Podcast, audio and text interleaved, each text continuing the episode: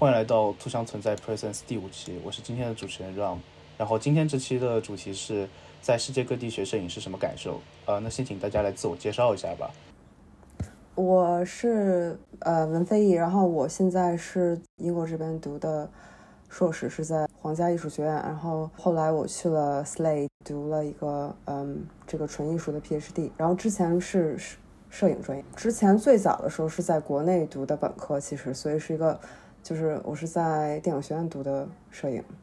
何伟老师也是我知道在电影学院读的硕士，对吧？然后我现在是在英国，我毕业两年了，是在英国这边啊一个机构里面做这个数字化的这样一个技术上面的工作，嗯，那谢谢。OK，呃，我是刚从荷兰海牙皇家艺术学院的。摄影与社会的硕士项目毕业，然后也是之前呃一五年从北电的摄摄影学院的呃硕士毕业之后，然后工作了一段时间，然后就又出去读，然后现在回成都就准备躺平退休了。嗯，好，谢谢何博老师。那泽远自我介绍一下。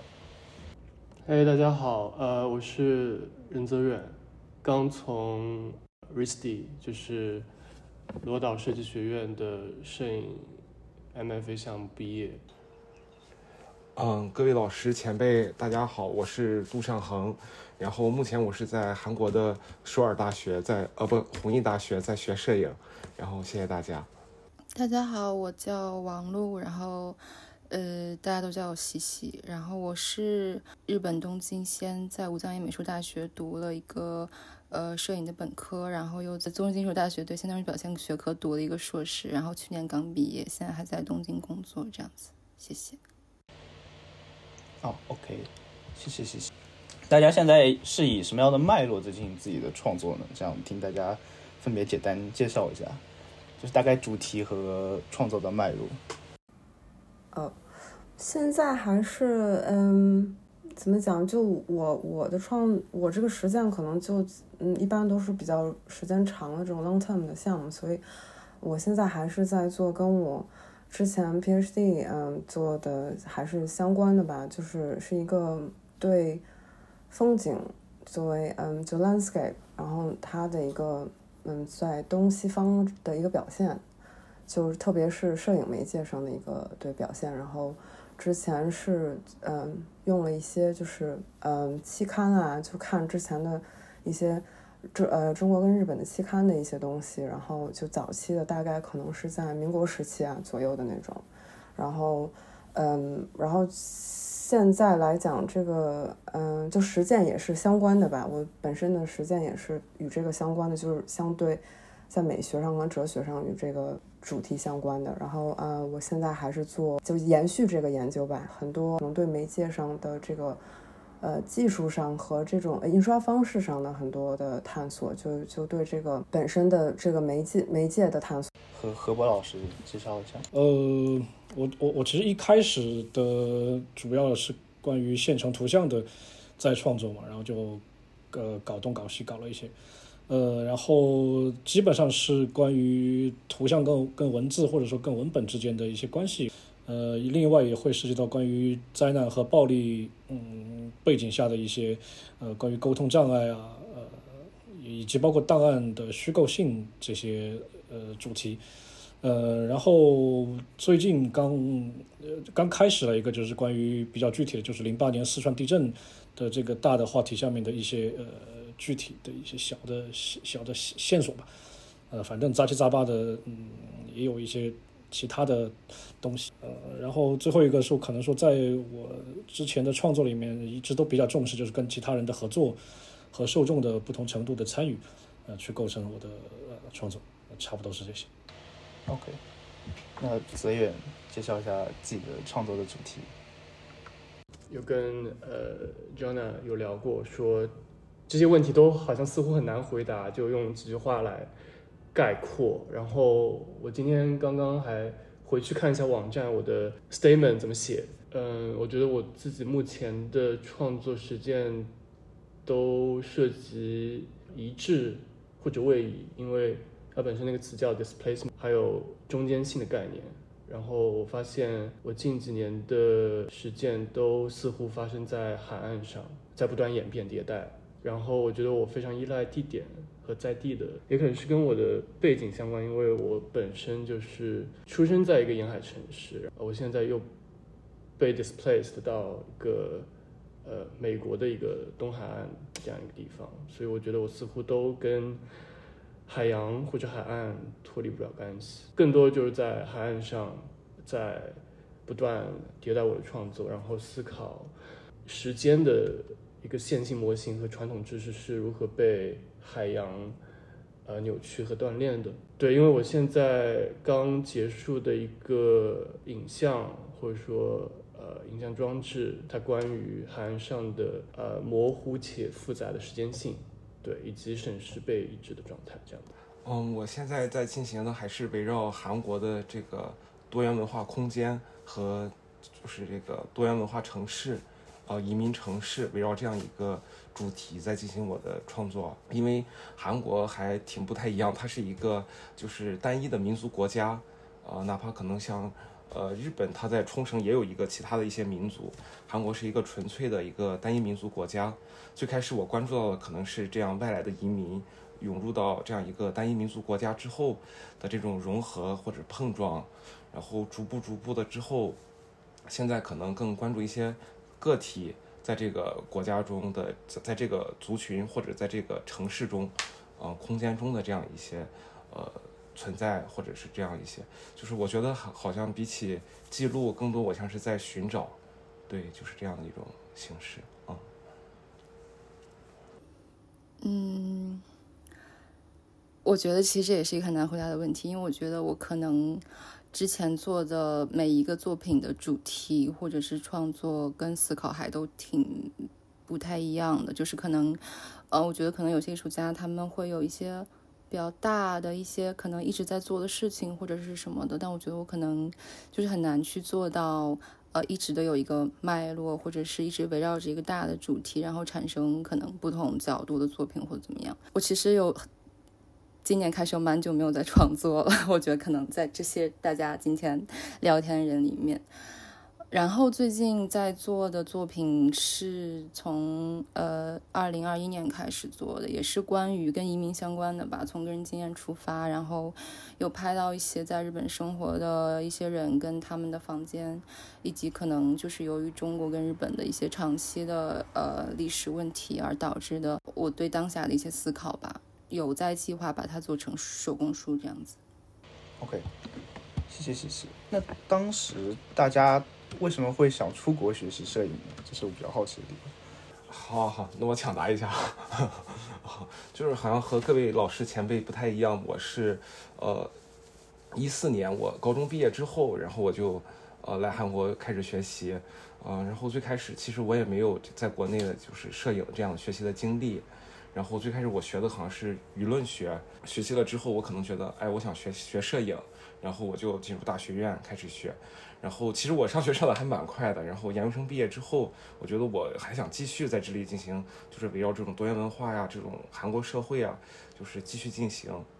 然后就继续一直在进行这样的学习。我还挺想听听其他老师和前辈们，就是关于这种学习经历的这种分享的。谢谢。嗯，那西西来，西西来说一下。嗯，我觉得我可能就是比较单纯的第一个原因，是因为我觉得日本离得比较近，就是感觉比较容易去吧，学费也比较便宜。那段时就是反正我当时二零一六年选择来日本的时候，那段时间我感觉国内就是会经常看到一些所谓的嗯怎么说宣传日本的某一些，比如说有名的艺术家、呃摄影师的一些文章的分享吧，所以。可能那个时候就关注日本的摄影比较多。我是工作了一段时间才选择来留学的。呃，我我其实我也是毕业的时候，我是大四的时候吧，然后就是想是继续学习，但是很简单的一个嗯原因，可能就是因为当时就我不知道现在应该也是这样吧，就是不太想进入那个考研的那个过程，觉得可能要是考政治啊还是什么那些。我就不太想走那个那 那那个路，然后所以对当时就是说想要去，呃，出国呃选一个国家，然后英国就是比较其实当时有考虑过说去日本啊什么的，但是嗯，因为要再学一门那个日语啊什么的，觉得语言上面压力还挺大的，所以当时就想着说是去英英语国家，然后但是最后就是还是来伦敦这样子。嗯，后面就当时也只是说在这边上一个研究生读两年，然后继续留下来，也是因为在读研的过程中吧，可能。就是感觉有很多东西并没有说能够真的去，嗯，去实践到，然后有很多东西可能很困惑，对自己的这个实践也是比较困惑，然后想能继续另外一个，嗯，有更多的时间去再把很多东西弄明弄弄明白一点吧，对，但其实最后并没有把它弄明白，导致更多的困惑，对，但就大大概是这样子。谢谢飞姨。那泽远是不是也是一样？那个时候会对几个国家有一些选择，最后选择了一些个英语国家呢？是是因为呃有很多困惑吗？去去了外面，我可能感觉我是因为在国内还没有足够多的困惑，所以我觉得我要去呃 获得一些更多的困惑。这可能是我两年之后感觉到的吧。只不过我觉得我现在好像似乎没有。想要继续读博士的想法，对，对，但当时我是觉得说，本科四年我在我在一个独立出版机构，已经看到了很多来自全国各地的呃书，然后我觉得这些书它也不仅仅是呃 photo book，就是摄影书，他们还有一些像是展览的图录，然后一些评论文章的合集，所以我觉得。应该是时候出去，但是我没有在选选校或者说国家的这种层面上纠结，因为我当时是也觉得我似乎不是为了专门出国去读摄影，更多可能是出国读艺术，所以我觉得 OK，美国可能是一个我的 top one 的选择，然后只不过现在发现好像不是那么 affordable，就是对太贵了。所以我现在还是挺想挺想问何博博哥，荷兰这两年怎么样？呃哦，对，荷兰这两年我觉得倒是因为越来越多人知道了嘛，然后确实它相比于英国和美国，它的费用会便宜一些，就是学费这块。呃，然后因为它也是英语教学嘛，所以说其实嗯还蛮还蛮方便的。但是现在有一个有一个新的一种很奇怪的一个现象，就是说这这一年多荷兰的呃一些政党和呼声嘛，就是一直在呼吁，就是这些学校限制外国留学生，然后同时说要用回到荷兰语去做这个高等教育的这个语言。呃，但是更多的可能是在那种综合性大学里面，但艺术院校里面就是嗯那些领导们还在还在抗争嘛，还是说你这个东西是是不合适的？嗯，所以我觉得如果有，比如大家有朋友或者什么之类的，想要去荷兰，可能尽早来。我不知道后面再晚一点会是什么情况。那何何博老师刚刚也说到了，就是当地政党啊这种东西。当时何博老师出去荷兰以后，对当地社会氛围的感受是什么样的呢？就是荷兰就有没有是不是符合预期，或者有落差这种感觉？呃，我觉得其实其实我没我没有什么预期。我当时选荷兰，可能理由跟跟王璐差不多，就是一个是荷兰对我来讲也相对便宜一些啊，然后然后也不用学二外，呃，但但确实就是说当时对于，可以简单说是我当时动机吧，就是嗯，就是我在 我在之前工作了的那五六年中，一个是当当了一年老师嘛，大学老师，然后第二个是在中国摄影做了五年的编辑。然后，其实，在那个过程中，我我我比较多的，确实是在关注，就是国内的，呃，摄影教育的这些现状和一些一些一些一些结果嘛。然后，确实就会注意到国内的跟国外的，它，我说实话，还是会还是会有很大的差距，或者是不一样的地方。但我我我呃，后后来后后来慢慢的觉得，就就是说，那这种差距可能很多，只是一个我只能从这个作品本身来来看到差距。呃，那它至于是什么样的原因去造成的这样的差别，还是想。想要就是说亲身去体验一下，就是这种教育的区别。然后第二个确实就是上上班上烦了，真的真的就不想待了，不想在体制内待了，然后想出去换一个状态。然后第三个也是当时自己自己创作也是陷入了瓶颈，这一两年想了很多东西，但但都就决定去看看。嗯，然后去了之后，我会觉得就就是说，嗯，因为像刚才讲的，没有没有什么预期，呃，反倒就觉得就是说，完全是把自己重新，确实也是回到一个学生的状态，然后去玩，感受那边的教育的一些有好的，也有我觉得也有比较不太不太行的一些一些地方嘛，所以我会觉得就是说，至少至少从我的动机来讲，我至少目前的我我可以知道哪些。就是那些区别，它可能会出自于哪些地方，啊，然后这些造成区别的原因，那如果再拿回到国内的这些教育来的话，有哪些东西是可以尝试的去去本本土化的？就大概是这么想的。艺术教育的本土化，我其实挺感兴趣的，可以再再深入聊一聊。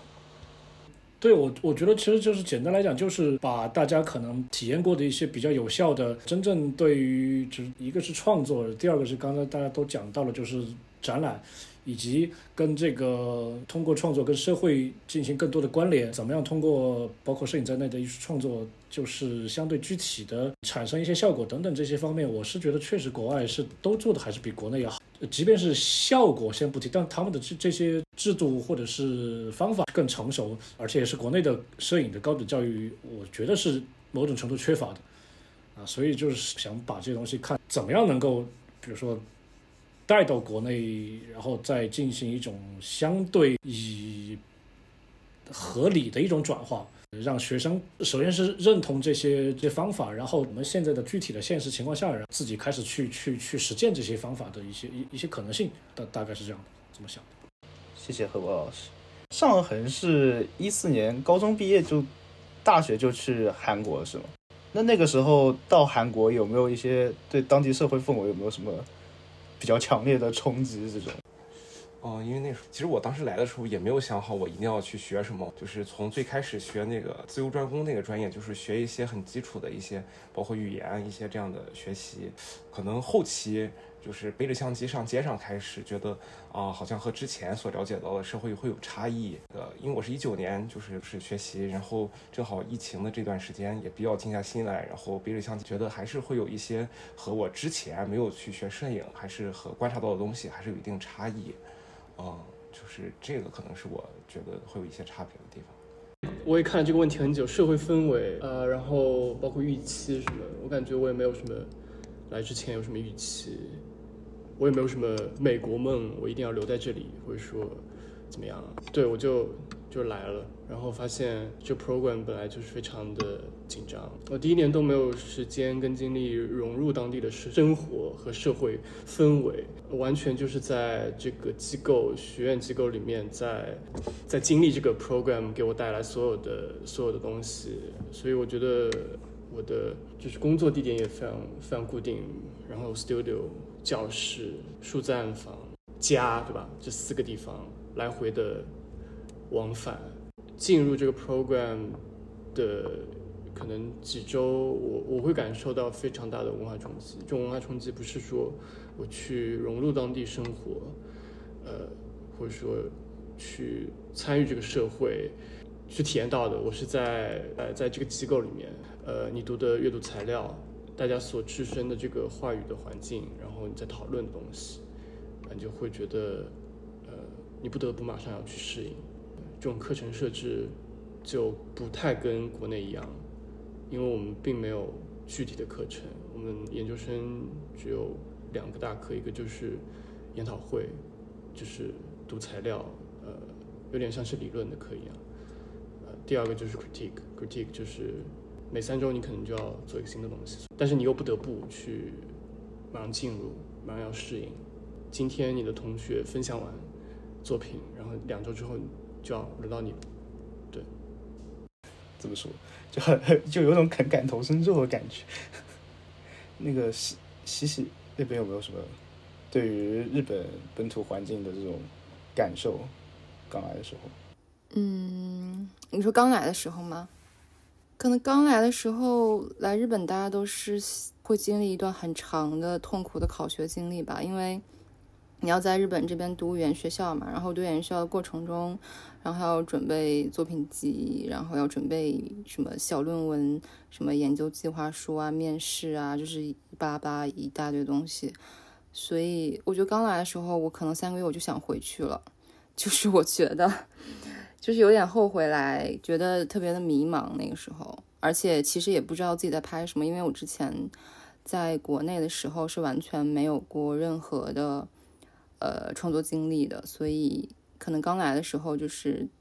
不太知道自己在干嘛吧。然后考上之后，我觉得可能跟刚思远分享的差不多吧，就是也是。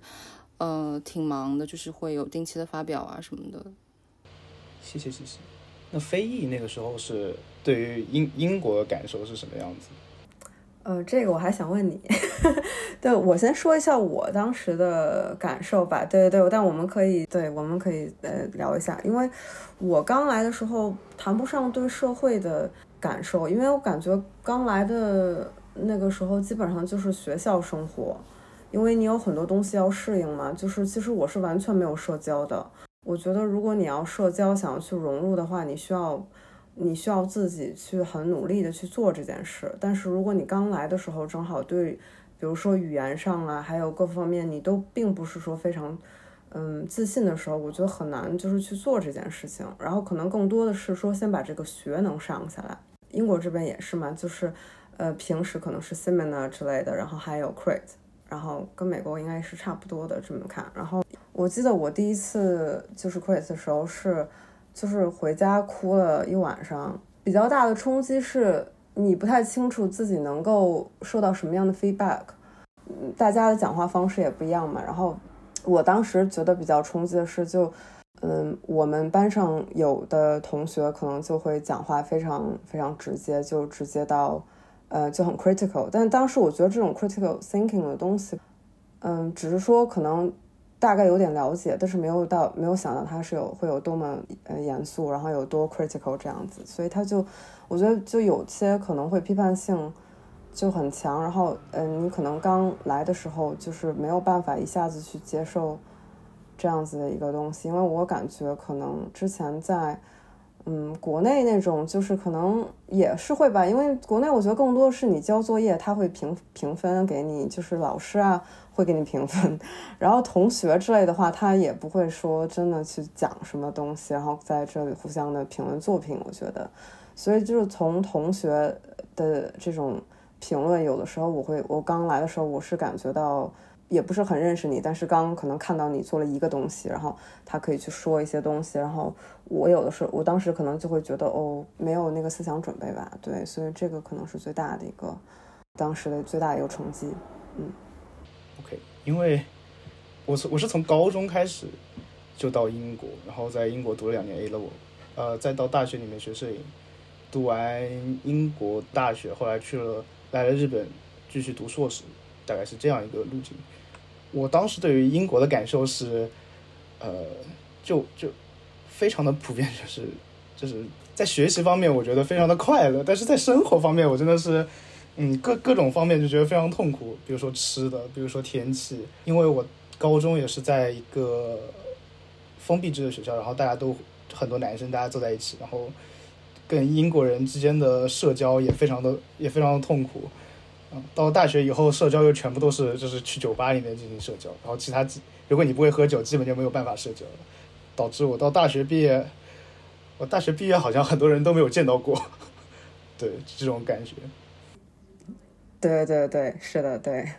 就对我这个也是，我刚才忘了讲这点，因为我就是说我完全没有社交，我觉得也是因为这个原因，因为我本身就是我也不怎么喝酒的一个人，然后我就觉得，因为这边如果你要，比如说就算是在，嗯，可能上课的时候大家在一起，可能也就待不了多长时间，然后大部分的时候是可能是课后啊，可能有的同学会，嗯，或者有一些其他系的人，大家可以一起社，嗯，去。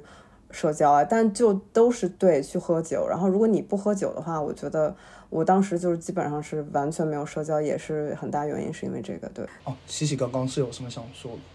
突然想问，那你在日本社交吗？嗯，这这是一个这是一个很有意思的话题，是就是我在英国，因为身边没有什么没有什么中国人，然后我基本都是和英国人社交，然后来了日本以后，我反而遇遇不到什么日本人，感觉都在和中国人进行社交。啊，中国学摄影的大家其实社交，喜喜会有这样的感受吗？嗯，我嗯，我其实也没有特别多社交，但确实中国人特别多。但我觉得刚才就是说到那个喝酒，我觉得日本其实也是这样，就是日本也是大家都非常喜欢喝酒。那何何博老师如果在荷兰的时候，这种学校里的社社交氛围啊，或者这样子，要怎么要怎么去要去进行？呃，这边就是大体上，我这里跟大家说的差不多，就是都是各种 party 啊，然后喝酒嘛。呃，但是我其实我其实是有一个呃，就是一开始跟我们班同学就已经说了，就是我一个是我我我不会喝酒，第二个是我不会不会去 party。呃，不是因为不不喜欢你们，是因为我确实很就是在那种环境下我非常不舒服嘛，就是就是就是那种社交的社交的某种程度的障碍吧。所以他们就一开始就明白了，然后可能在半年之后吧，大半年之后，慢慢的觉得安全了，就是就就是在班的那个群体里，呃，虽然没有社交，但是比如说就是在上课的过程中，在在各种呃 critic 啊，或者是 round table。这种东西的时候，慢慢的互相大家敞开心扉嘛，所以，我我我记得我记得我是在是是第二学期的某一个某一个节日，然后去第一次参加了他们在家里面的一个 party，然后我我当时就跟他们讲，我说我我我我我这是第一次感觉到安全，嗯，但其他的确实我我我也是一个非常生活简单的人，就是像泽远一样，就是几点一线，然后也也很少去去去做其他事情，呃，然后总的来讲，我觉得荷兰，因为它。至少在目前来看，它它确实是一个相对比较国际、不同的人很多的一个地方。嗯，那在这种情况下，其实他们的包容性，我觉得还是呃就是在那边。所以像本地的学生，他们也会可能比较本能的就会尝试着去理解你不同的，比如说文化背景，甚至是你性格的不同，然后所所决定的你的这个具体的人，你怎么去选择去去跟他们交往。的这种这种东西，所以所以我觉得他们对，比如说非常喜欢社交的，以及像我这种基本上不社交的人，他们都会有一些比较好的处理方式。我觉得这这一点都对我来讲还是挺挺温暖的吧。就是两年之后，然后再再去想这个事情。嗯嗯，那上上恒在大学里面是大概什么样的一种感受？其实我语言是有点，就是学语言是有点迟钝的人，然后所以说，也可能是我后来我就是本科毕业之后想来学学摄影，就想通过点什么东西来表达，也是有这么个原因。然后我想聊一下，就是我们其实课上，其实老师互相比评作品的时候说的，其实还就是相对来说比较狠的，但是可能同学之间可能受受制于我们这个就是。这个韩国其实也是那种文化稍微内敛一些，然后批评的会少一些。然后，但是我们课下的时候，同学也会一起抽烟，互相就是会去聊，互相一起。然后吃饭的时候，可能也学校里中国同学也会有一些，然后大家也会常聚，然后也会和韩国同学一起这样，因为时间长了也会就是聚一聚聊一聊。嗯，是这样的。我想我想要一个。比较其他的话题，就是我在英国是做了一个关于英国的功夫武馆的这么一个项目，就是就比如说英国人练习中国功夫，然后是英国人在教英国人这么一种状态，就是这种。我其实想问一下大家，为什么选择在现在的国家做现在的作品？那我研究里面有一个东西，就是讲我是从可能文本也是很多用的是这个东亚中国跟日本的这个文学和。呃，美学怎么互相之间的这样一个作用？然后呢，嗯，其中我觉得有很大的原因，可能就是因为我当时是在这边待了两年之后，就是感觉经过了很多那种就是很痛苦的，当时去读那个欧陆哲学这方面的东西，我到最后面可能是跟同学，比如说在 Crete 时候，然后你也可以听得懂人家在讲什么，你自己也能去讲一些东西，但是终归总觉得讲的不是自己想说的话。在语境上总是有一种不太对劲的感觉，也可能也是我对于本身这个欧陆哲学的理解上也是非常有限的，所以我在用的时候觉得自己不是说非常确定自己在说去 reference 的时候就是那些人，然后我们，然后可能每个人有各各自不同的理解，但是基本上就是很多都还是那种 continental philosophy 的东西，然后我当时就会觉得。嗯，可能也是因为离开中国生活了一段时间，然后之前可能在在国内的时候，反而想不会太想这种就是可能传统文化上的东西啊，对自己个人的影响。然后可能就是因为在国外待了两年之后，然后就这种东西就突然就觉得哦。我为什么会有一些东西？我觉得我的思维方式和很多这种潜移默化的影响的这些东西是是跟传统文化肯定是有很很大关系的。所以我就是在回去去去读一些书。可能之前嗯在国内的时候，尤其是小小一点的时候，会觉得这些东西非常无聊。嗯，没有一点点的那种，嗯，怎么讲欣赏的能力。但是我我后后来我就觉得，哦，这些东西其实可能一直是，虽然说没有特别去学习过，但是好像有一个很嗯很深的影响。我就是因为这个原因吧，然后我就开始想说，哦，那我想回去知道这些东西到底是怎么回事。然后对于我来讲，对我的创作到是有一样的什么样的影响，所以我就。重新去回去去把这些东西很多东西看了一下，然后然后然后就想说能够打开一个对话的机会，不是说哦我如果提起来哲学，我们就说的是那那几个人，然后我觉得有一些可能其他的解读方式吧。OK，谢谢飞一。泽远是你你的脉络是对跟海有关，然后那现在为什么还在美国还是进行现在的创作呢？对，因为我还在海边，我还在海岸生活，所以我觉得如果要回答这种这些创作上问题，我觉得呃，我可能需要可能至少两到两到三年去消化这两年的经历和创作的时间。我当时刚到这里，呃，有一天晚上我回我家的就路上捡到了一本百科全书，这本书呢，它就应该是二手书摊。人家不要了就放在那边，然后我觉得哎这本书还蛮有意思，我就带回去了。因为我之前一直有想过说我要去怎么介入这里的海洋，或者说我又到了一个海岸的城市，我该什么时候去，或者什么时候开始呢？什么时候去海岸，呃，发生点什么呢？然后我好像觉得这本书可能是一种，呃，是一个 trigger，是一个契机。它这本书还很有意思，是一本。一本索引的索引，就是百科全书是有很多，就是有很多条目的。然后这本书我刚好拿到，其实就是一本所有词汇的一个索引。那么去解释海洋这个词条的时候，它其实没有关于海洋的像插图啊，或者说一些说明的介绍，它只有是关于海洋，它下面有很多 relay 跟海洋有关系的词条，包括潮汐，包括海平面，包括鱼类这些词。我好像是要去自己做点什么，而不是在，呃，只是在看这本书，呃，然后我就去做了一个来这里第一个行为作品，我我完全就是非常直觉导向，我没有做什么 research，也没有想要去做什么调研，因为好像。好像下一周就要 critique，然后我就去呃海边，然后带了四桶纯净水去做了一个置换，反正把四桶水倒到海里，然后那时候天还挺冷的，然后我完全就是你在海岸上其实根本打不到那个水，你要走走进海里很多，所以你才能把那本那那四桶水灌完，所以我就打了那四桶海水，呃置换带回了工作室，可能是第二天的 critique，然后又再做了一个。一个现场的一个行为，就是我把那那四桶海水就灌到了那个百科全书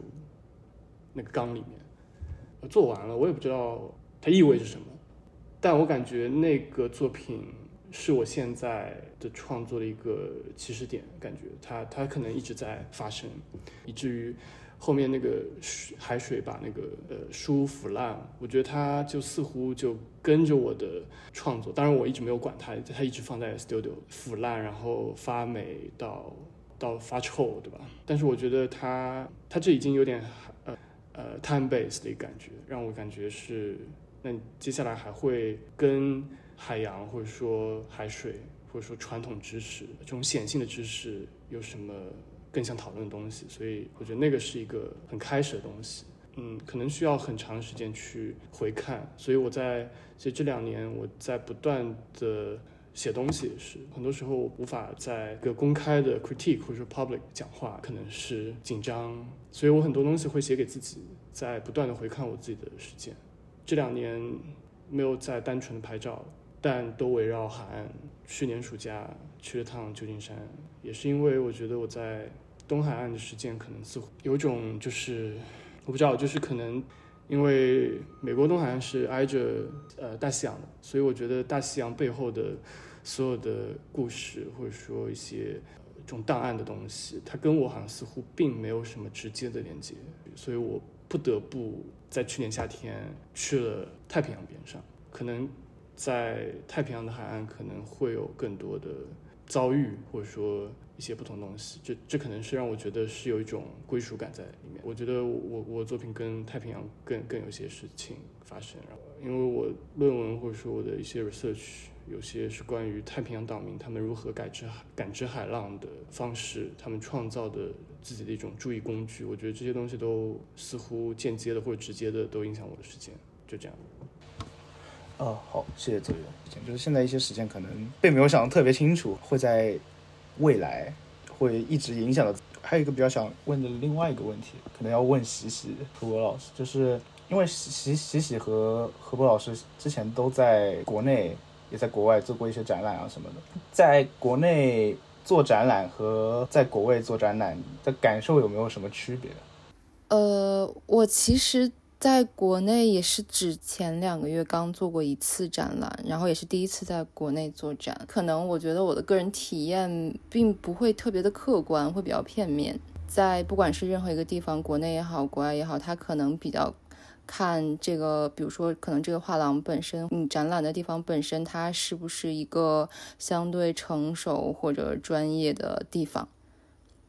所以我觉得这个非常影响艺术家在展览的时候的一些呃体验吧。当然也可能会有一些，比如说跨国的一些准备方面的一些问题吧。比如说，可能我如果要是在远程在国内或者是呃其他国家办一个展览，那我可能呃要面对更多的呃很难去完成或者实现的部分，或者很难沟通的一些东西。那可能在日本的话，我会。相对更容易的去完成一些工作。反正我这次在国内的话，我觉得会有很多让我可能在前期没有想到的一些，比如说我实际回到国内去办展的一些突发的一些状况，呃，需要看展览的这个空间本身，包括策展人给的一些帮助之类的吧。但是我呃再补充一下，我觉得是一个非常就是我个人的一个仅对上次展览的一个经验，嗯。我觉得，我觉得可能有两个方面可以说一下吧。就是第一个，就是相对常规的展览的流程和这种呃组，包括组织、包括效果上来讲，确实是至少在荷兰的经验来讲，专业度一定是会，我觉得是会高于国内的一些大部分展览。有一个很重要的一个一一点就在于，就是国内的很多。的展览，它它可能会在策展方面，它比如说像有一些同同同样也具备一些专业的策展人嘛，然后也比较有能力。但是，呃，一个现象就在于，就是其实对于创作者或者参展人的这样的一个支持，他们的从无论从资金方面，然后从从这种国内的很多你。就是可能怎么讲，就是自己付出的东西会多一些，但然这个可能也更多的是是存在于摄影展览这一块啊。当然，觉得可能在整个泛艺术的这里面会比摄影的展览要要健康一些，要成熟一些啊。但是在荷呃荷兰的话，它可能相对多一些的这种这种 funding 啊。啊，然后一些机构，它可以以它自己的力量去支持你在这些方面能够去完成一个相对健康的参展的体验吧。呃，这是我觉得是一个方面。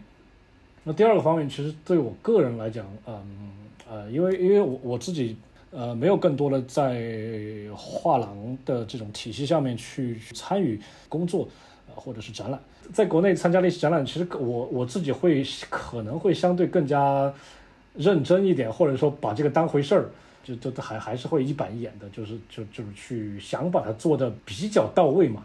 但是其实，在荷兰在上学这两年。跟同学们一起做的那几个其实为数不多的展览，包括毕业展，其实我我自己的心态是非常的不太准确的一个词，非常的摆烂的一个心态。会我我自己觉得会会更加自由一点，就是本身从语言上面来讲，就是就是没法太有效的去跟他们去说我需要的一些诉求，所以反倒就是觉得会会更加自由一些。包括毕业展，其实我们没有很好的空间，我们就是在自己的大的那个教室里面去做。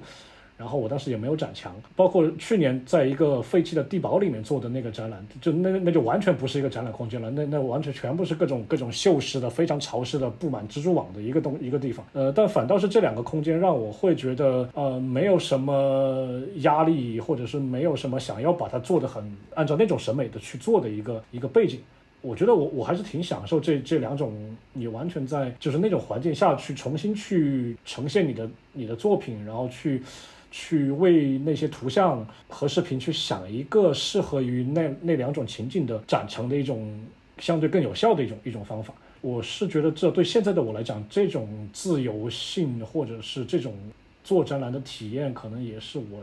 包括现在回来之后可能想要去再尝试的一些东西。哦，我可以再补充一点吗？我突然想到的，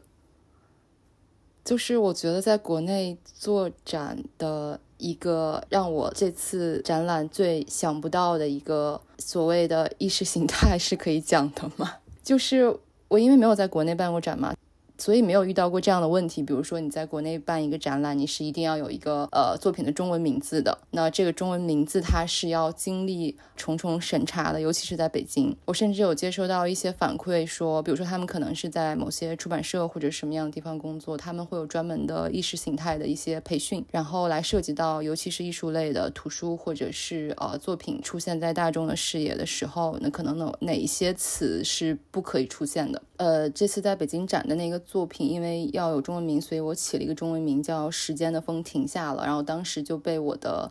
呃策划人说这个名字可能不太行，原因是时间的风不能停下，就是觉得不正能量。我当时整个人都有点惊到，然后我觉得啊，就是是我完全没有想到的意外情况。所以其实我前面为什么有大量的提到我在国内的一些经历，就是没有怎么说日本的，因为。是因为我觉得我可能经历了很很多的类似于刚才我说的那个我没有想到的点，但我刚才就有听何波讲说他在荷兰的展览的经历，我觉得其实我觉得在日本可能在摄影这一个媒介展，尤其涉及到展览的话，策展人的一起去共同完成一个摄影展的情况，在我的经验里面是比较少的，通常是有画廊可能有自己的一些负责人，他是同时兼具一些策展的。呃，一些职职责，然后一起去完成，然后大部分的展览的呃计划，包括所有的现场图怎么安排，或者用到什么材料，都是艺术家自己去提案完成的。我觉得这个体验其实也蛮好的，可以比较能够锻炼我在做一个展览的时候，更反思到我自己的作品这样子。嗯，谢谢谢谢。那飞翼在现在是在那个英国，正好有展览是吗？哦，对，是的，对，在在英国的展览里面，策展人和作者大概是一个什么样的状态？还挺好奇。呃，我觉得分也是分几种情况吧，就比如说刚才。琪琪也说过，这种就是很多东西要看这个展览方是一个什么样的一个展览方。然后我觉得我自己所参与的，可能就第一种，比如说是群展类的，就是那种如果它是那种 open call，然后你自己去投的这种东西，不无论是摄影节也好，或者是这种就是他专门可能一个空间，然后他想要人去在那边做展览，然后我觉得这种就是你自己能够控制的比较少。因为大部分可能是他，比如说选了你的作品的话，他就是说作为一个 image，因为我个人可能更多的是这种还是跟 image base 嘛，然后他就是看到这个东西，他就就他会可能拿到，比如说也是很多可能印刷呀，或者是这种。东西都是他来去负责的，然后你可能自己能控制的就很少。他们就是比如说拿了你的文件，然后去就会去给你进行统一的印刷呀，然后装裱什么的这些东西，可能根据也是根据他们的这个 budget 去看吧。一般情况下，作为艺术家，你没有那种太大的这种自由度。因为这个也是，如果参展的人数很多的话，他也不可能给很多人这种自由度。像嗯毕业展这种形式，就是这这种相对来讲，像刚才何博老师也提到，这个就是比较简陋吧。就比如说我们都是也是在自己的 studio 里面，然后你自己要负责很多，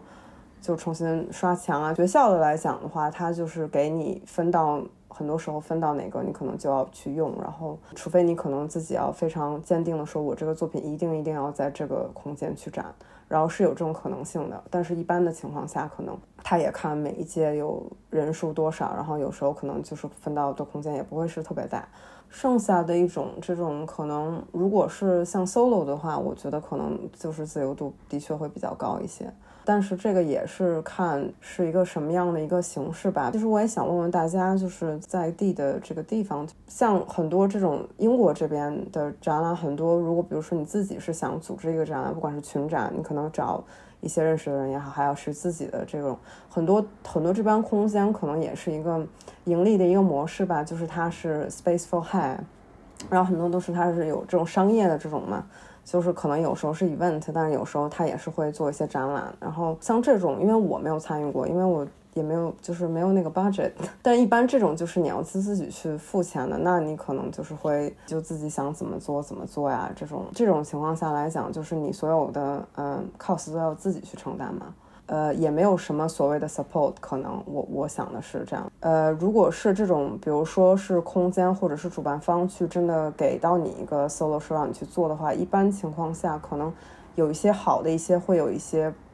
嗯预算去给你，然后但是这个可能也是取决于，比如说你是在什么地方，然后呃有一些要运输啊什么的，也有可能是你需要去自己去承担的。然后就是我的最大的一个感受是。更直白一点，可能级别上来讲吧，就是你是一个什么样的，你是一个 established 还是这种 emerging？如果你作为一个 established，可能也许更多的这种，比如说嗯 support。但是我觉得，如果你还是在一个 emerging 的过程中，很多东西在英国这边他没有去。给你的这个预算去去 cover 你的 production，那你自己出这个钱其实是很多，有时候是很很贵的。我觉得大家都知道，学校你去做东西成本相对还是低很多嘛。你在学校里面，你可以用学校的设备啊，你可以用学校，这些都是相对来讲，即使是要付钱，你也是它也是非常便宜的，相对来讲。然后我觉得，你如果是自己独立在外面去做这些东西的话，你这个成本都是很高的。做展览什么的，在英国来讲，其实是一个花销很大的一个事情。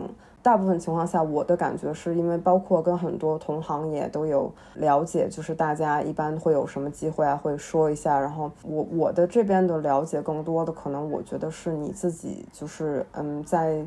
在这个经济上面，可能你要付出很多东西。有时候可能看到一个展览就挺好的，然后大家有展览机会这样子。但是其实，嗯，归根结底，可能除非也许如果是说有销售的话，当然这一部分另说。但如果只是说你单纯讲做一个展览的话，你自己承担的费用还是挺高的。是自由度应该是比比较高的。如果你是自己的展览的话，可能同时也是对你个人的这种。嗯，考验可能有时候也挺大的，就是也能学到很多东西吧。比如说，嗯，像我现在就举个例子，我自己的展览的话，嗯，因为他们是提供空间，然后我本身是要自己去 install。我现在是如果是自己这个展览的来讲的话，就是更多的是你要自己做很多，所有的工作都是基本上来自己来做，嗯，然后就是包括布展啊，所有技术上面的东西啊这些，嗯，然后也会觉得。觉得是能学到很多东西吧，在这里面，但同时也是会觉得，嗯，就是你要，嗯，自己承担的也是挺多的，对，嗯，嗯，好，谢谢飞翼。上上恒是现在是在组织还是运运营一个画廊是吗？啊，对，我们是一个小型的一个就是实验性的空间，就是我顺着嗯飞。的观点去讲，就是因为我们也是就是是一起在课上一起上课的同学，然后作为在学校里就是上学的学生，或者是刚刚开始准备要毕业，然后走向社会的，就是年轻人，然后可能也会在这种和画廊的交涉中，也是不不太会有话语权。于是我们也是和同学们一起在首尔，就是一个不大的一个空间。然后可能十平方这样，然后做了一个实验性的空间，然后我们也是自己给自己策展，也也欢迎就是很多就是外部的交流，这样就是自己来负担成本，互相一起去探讨怎么样去做展，怎么样去，也是一种，因为现在说也是很多这种小型的空间特别多，所以也在就是尝试这种方式来做做展览，嗯。哦，我可以先回答一下刚才飞翼是不是问了一个问题？嗯，有问到那个别的国家的那个呃展览形式，或者是跟画廊相关的一些问题。就其实我跟尚恒差不多，我现在也是跟朋友一起在运营一间艺术空间吧，是今年四月份成立的。然后我们。空间的首展有做那呃张克纯老师跟呃陈潇一编号二三的一个群展，呃，但是我们的空间不是一个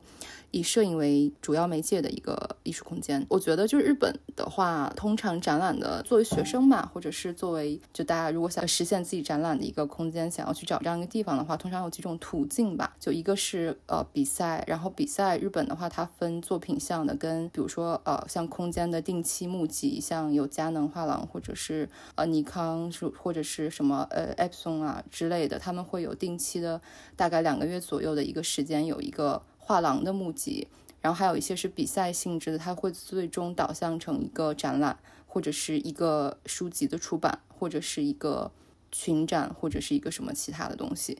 然后还有一种是推荐性质或者是邀请性质的，有些画廊它是完全不把这个租赁作为盈利的一部分去做展览的。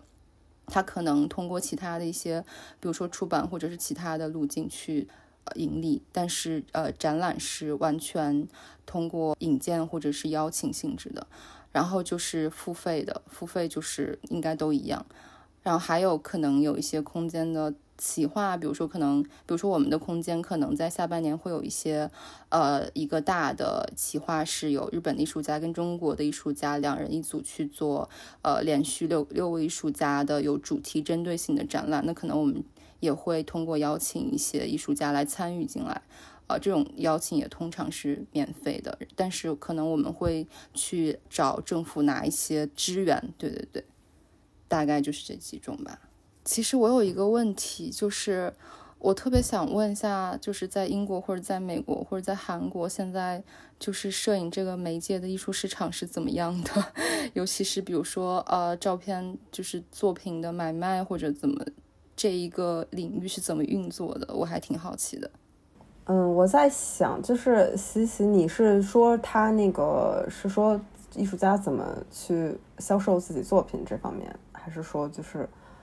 呃，他市场是一个什么样的一个情况？对，就是都挺想知道，因为其实我感觉我在日本，比如说在画廊，可能大家会通过展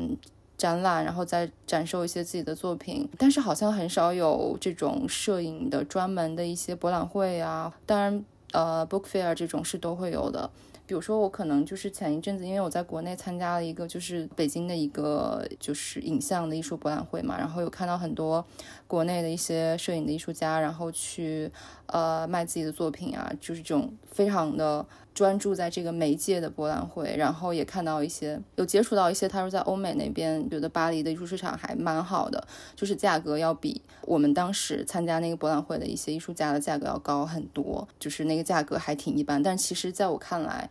我觉得它的价格比我看到的在日本的艺术家卖的价格还高蛮多的，所以我就不知道，比如说在英国或者在美国或者在韩国，嗯，或荷兰之类的，就是有没有一些就是类似的一些艺术博览会或者是艺术家他们是怎么，呃，通过比如说画廊之外的呃地方去卖自己的作品之类的吧。这个我我先回答一下，就是在英国这方面吧，因为其实我也不太知道日本那边的情况。呃，英国这边呢是这样子，我像你说博览会这种就比较大的，就是像 Photo London 这种 fair 的话，它都是画廊带你的作品去的嘛。你是一个没有画廊的人的话。那就是肯定是没完全没有可能性去去有这种销售的途径的。然后销售这方面的话，就是大部分的，如果是想做一个全职艺术家的情况，你肯定是还是要有一个你自己的这样一个画廊去去代表你，呃，去做一个销售的。然后剩下的，如果是你没有画廊的情况下，像我，我就是没有画廊，然后因为就是被画廊代表还是。一个不是特别容易，我不知道对这个问题，就大家也可以回答一下。就是艺术家在大家都会说说什么，会有一个给自己一个目标，就是最后能就是能被画廊代理啊这些的。然后有一些人可能有好几个不同的画廊在不同的国家去有代理这样的情况。但是我觉得目前在英国来讲，别的地方我不太知道，最起码在伦敦，我觉得这个本身是还是一个挺难的一个事情，因为它这个跟市场。有很大关系嘛，就是他你是不是有这种商业上很高的潜力，让别人代表你？因为尤其对于摄影来讲，我觉得还有一个问题就是英国这边，我就是老生常谈的这样一个话题，就是摄影在当代艺术里面，你所你摄影的媒介的一个。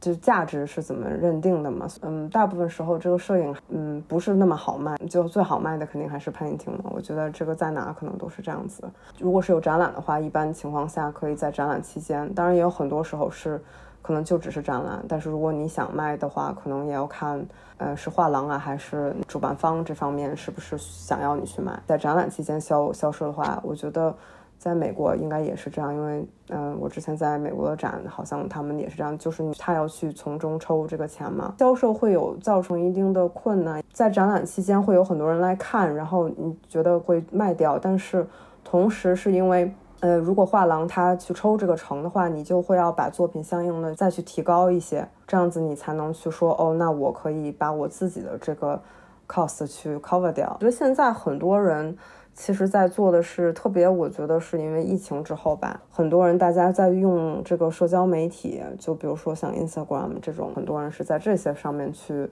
去做销售。比如说，这就是直接面向你的一个可能关注你的这个群体，呃，喜欢你作品的人，然后去关注你，然后通过这个渠道去，然后你就没有这个所谓的费用，但同时可能也有一些。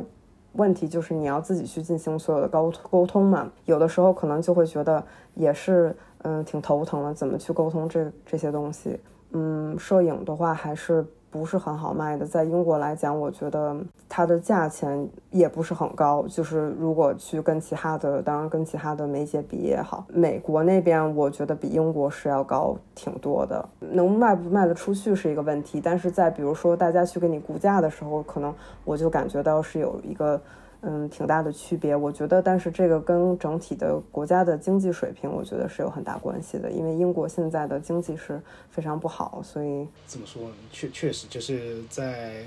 在日本，它没有一个非常系统的 fair，但所以大家都是靠一些独立画廊啊这东西进行销售。英国是有 photo fair 嘛，然后大家会通过这个来社交，然后这里面进行代理。但是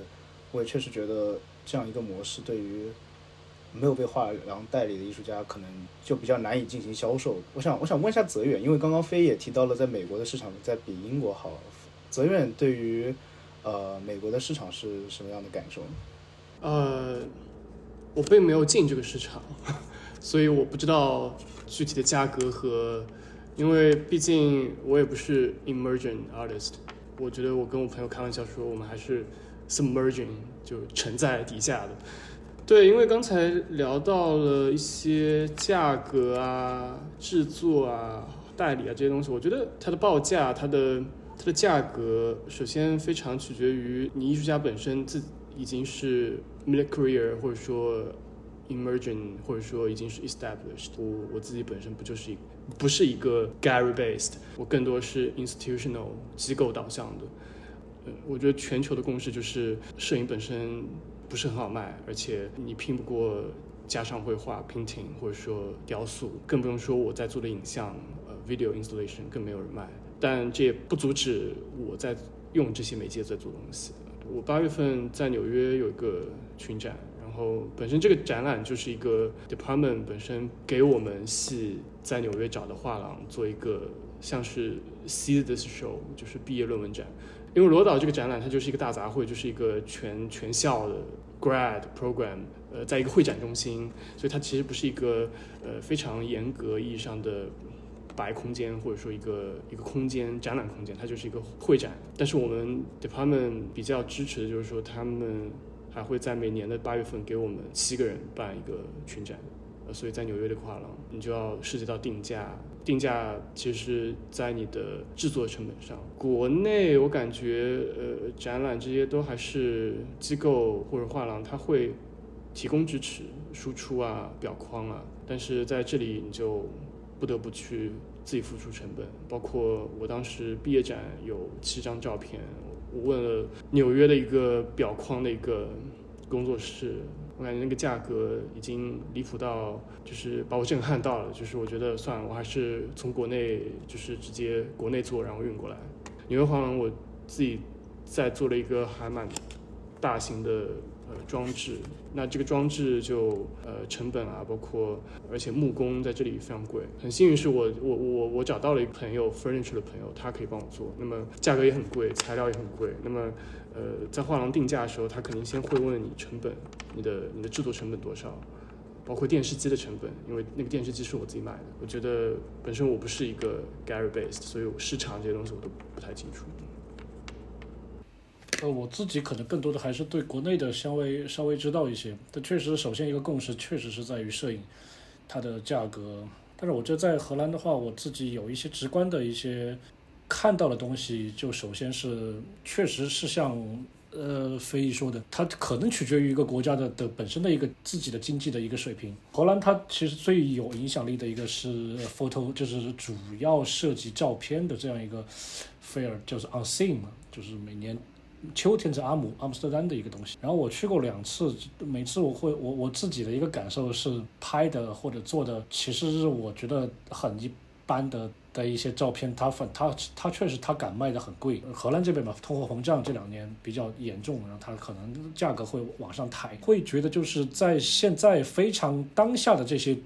摄影作品里面，它可能不太存在一个怎么样去。做一个参考定价的一个标准，但我不是说一定要有一个标准，但确实就是说你会看到，在我觉得就是说它的。意义或者重要性参差不齐的一些照片里面，它的价格区别很大，因为它其实不太像在以前八九十年代之前，或者是两千年之前的那些一些作品，它可能被摄影史或者被一些大的重要的机构呃认可过、强调过的那些作品，它包括作者的知名度，包括作者作品本身，以及包括这个作者他的一个作品的延续性嘛等等之类这些东西，它如果有一个，它其实是相对有一定的参考的标准，那它可以有一种比较明确的。定价，但是在在现在至少在荷兰那边，可能我也比较孤陋寡闻，就是很多听都没听过的一些一些本地的荷兰本地的一些创作者，价格反正就是就你不知道他为什么要那么要那么定价，这是可能相对是一个随机性。我我从这个截面推测的话，可能也说明了荷兰本土的这个摄影的艺术市场，它可能还是相确实是相对健全的，就它可以自己去消化，不需要我们这些外来人去去认可。然后第二个可能还涉及到就是依然可能是关于这种主题或者呃通过主题然后再变。到某种语言，嗯，可能会影响到这种销售，或者你甚至就就是你签画廊的这样的一个事情。比如说是像我读的那个摄影与社会那个专业里面，其实很多人他确实就是从从纪实摄影或者报道摄影出来的一些人，那他们确实也面临着一个问题，就是说他们尽管投入了很多时间去做一些作品出来，但是因为这些作品它。涉及到文本，涉及到呃叙事，那单张照片它其实可能没有那么适合挂在墙上，没也基本上没有什么画廊去去找他们。那他们的可能盈利的收入，也就是说，呃，好在像欧洲这边，就是你做报道摄影也会有收入。参展的话，可能像刚才大家讲，会零零零散散的卖一些，但是他们没有画廊支撑。呃，画廊更感兴趣的还是就是这个相对于单张图片嘛，观看的价值。所以在荷兰本地，它确实是有相对多而且知名度比较大的一些机构，包括 Form 这些机构，那他们也有自己的喜好，他会会对现在讲，比如说讲种讲种族性别的这样的两种话题的作品，然后你你如果又能做的相对比较，啊。在语言照片本身上面还挺好看的，那这种被人看到买的几率要大于那些可，比如说你涉及到其他的美材，像泽远说的其他的美材，或者说你你这个作品里面有一些影像，但是你有其他东西相对可能更复杂的东西，嗯，所以我会认为就不可避免的有一些，比如举个例吧，当然也是说我自己观察到的，也不一定对，就是比如说一些非洲的或者是非裔的一些创作者。我自己观察到大量的他们是基于肖像的这样的一些影像作品，呃，但是因就是因为它表现的是这个话题，然后确实又是肖像作品本身，其实是相对于我觉得更容易被人接受的一一种一种创作语言。比如说在 Unseen 的这些呃 Photo Fair 上面去问这些去买的人可能会相对多一些啊，然后像尤其是包括像像 Form 像这个像在鹿特丹的这个荷兰摄影博物馆，他也更愿意去拿一些很很主要的展厅。更长的时间去呈现这一作品，就这只是荷兰的一个截面，但是我觉得也许它可能也能够说明一些小的问题。博哥，我其实挺想问一下，就除了你刚才讲到摄影领域，那其他像当代艺术，就是 video 啊这些，你有了解到荷兰它的不是想只问市场，它的整个支持度啊或者怎么样？我看到你的一些同学也有在只做影像，也就是 video installation。或者说还蛮装置的。这些作品怎么样销售，我确实不太了解，也没没有去关注过。呃，但是确实是像荷兰的机构，他们会会愿意支持这些作品，甚至确实就对，确实像荷兰有一些我知道的，就是一些民间的独立的机构，他会有专门的，就是去去支持这种，比如说视频这种这种不是电影的那种。那种视频类的艺术，它会有机构，它会有 funding，会有这种 open core 啊，然后这些东西去支持你。装置的话，我不了解，但我觉得应该也会有，所以我会觉得他们好。从官方到民间，只要这个机构对某种材料、某种语言，甚至是某种主题感兴趣，他们都会有或大或小的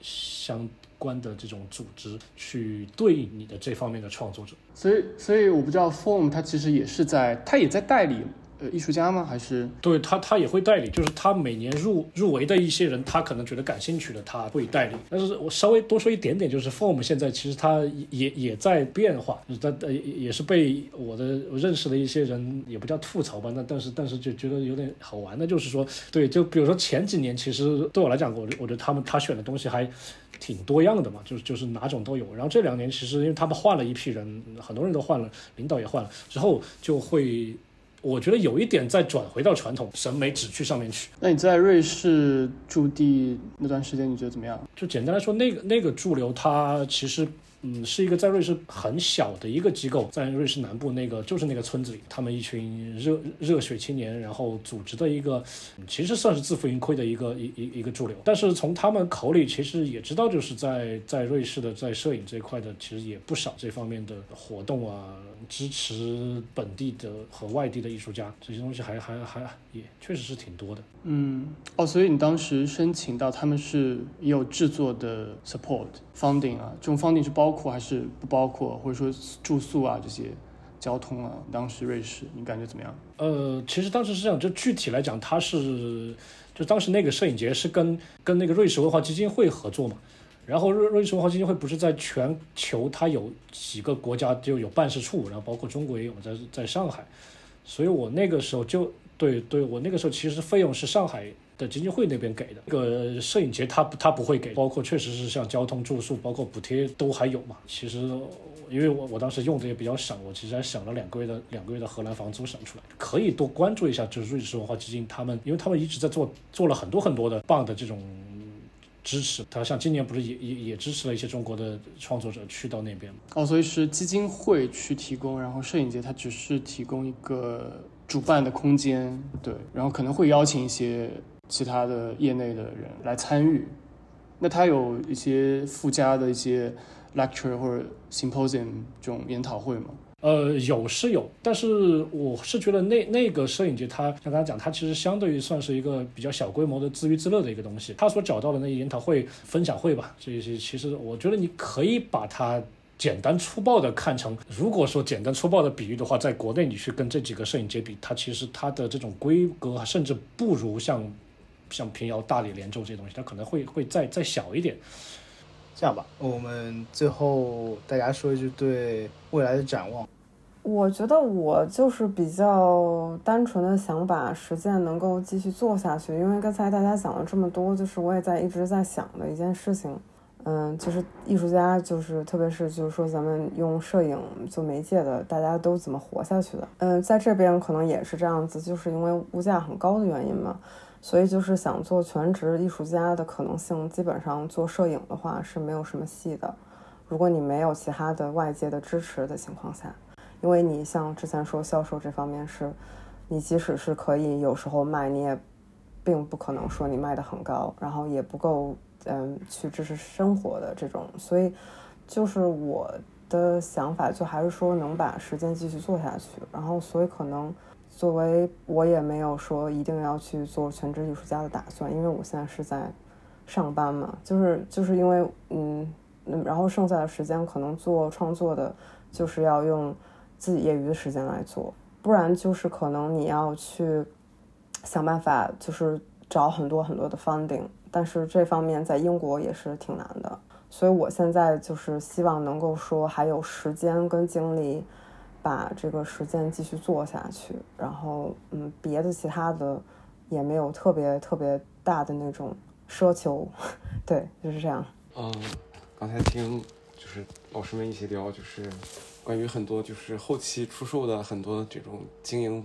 以后的事情，然后我也挺挺挺受感触的。我现在还是想继续进行我的这个作品，然后我是在家里就是圈了一张地图，然后买了一个二手车，然后每天去那个地方去找我的那个和那些人接触，找我的感受，然后我想继续把握好留学这段时间，然后继续做我的作品，然后就是这样。我我其实我觉得我最近这一年多吧，我觉得我跟呃刚才思远说的那个，呃反正他说那段话，我觉得还挺有共鸣的。就是我觉得我在呃可能目前这个阶段对我目前的创作产生了非常大的困惑，所以可能呃现在这个阶段就是很多东西可能没有办法通过一个快速的时间去把它实现出来，或者是我可能对。现阶段的一些东西没有办法得到一个结果，所以我最近在研究种菜，就是把自己放到另一个环境里面。然后上周刚把院子里的草草除干净，然后打算种菜，就是空。然后我空间的工作也在做嘛，嗯，但是空间。就是怎么说，做一个工作也会呃认识到更多不同媒介的人，可能我觉得这个可能对我接下来后面做作品也好，或者是做呃有可能也不是摄影的东西也好，会有一些帮助吧，我也不知道。嗯，首先还是创作创作方面嘛，我我选择回来的一个很重要的原因就是，确实是关于四四川关于家乡的一些东西，我非常确实是非常迫切的想要开始去做一些事情。那第二个就是，又会回到我之前教书的那个大学去去教书。呃，像刚才说到的，我也希望尝试着把学到的或者感觉到的一些有有意义的东西，直接的运用到这个教学里面嘛。从我自己的立场出发，还是想要让一些真的喜欢这个摄影、喜欢艺术的这些小孩儿，可以尽早的看到一些更多的可能性吧。因为大家可能经历过这种国内摄影教育的，也也知道，就是他妈的这个这个教育。不断的把那些有有有想法的小孩儿弄得弄弄得崩溃，呃，那个那个非议也知道，不点名了。然后，然后，然后第三个最后一个就就是回来在成都，可能想要开始去试一些，就是嗯，依然是跟摄影相关的，呃，介入到公共生活里面的。一些活动的组织，具体来讲可能会跟现在在跟成都的一些社区和和街道的地方去去讨论一些事情，就是希望嗯能够呃去寻找一些可能性，比如说成都的一些年轻的创作者，学生也好，或者年轻创作者也好，然后可以可以去用他们自己的能力去跟真正跟这个这跟这个城市产生一些有有有有意义的一些直接的一些一些互动。所以大概是这三个想法，就反正就就先先做着吧。呃，也不是像王璐说的困惑，就是我觉得只是有很多阻力。那么，因为我现在本身就在一个非常拧巴的时间点，又毕业又要去找到经济的来源，然后对我可能想要先休息一下吧。创作这些东西，我觉得。随时都可以开始，嗯，我也不知道接下来会怎么样，对，但精神健康第一啊，然后，对我觉得大家情绪健康是第一的，所以总会开始的，总会结束，就它一直在在继续嘛，对吧？好，谢谢泽野，那今天就到这里，谢谢大家，谢谢，谢谢飞，谢谢何博老师，谢谢大家，谢谢，谢谢，谢谢。学的事情。Now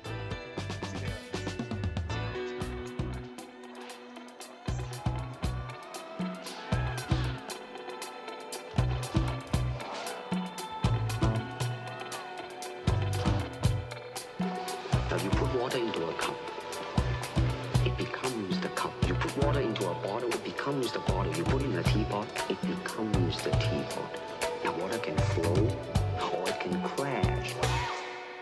Be water, my friend.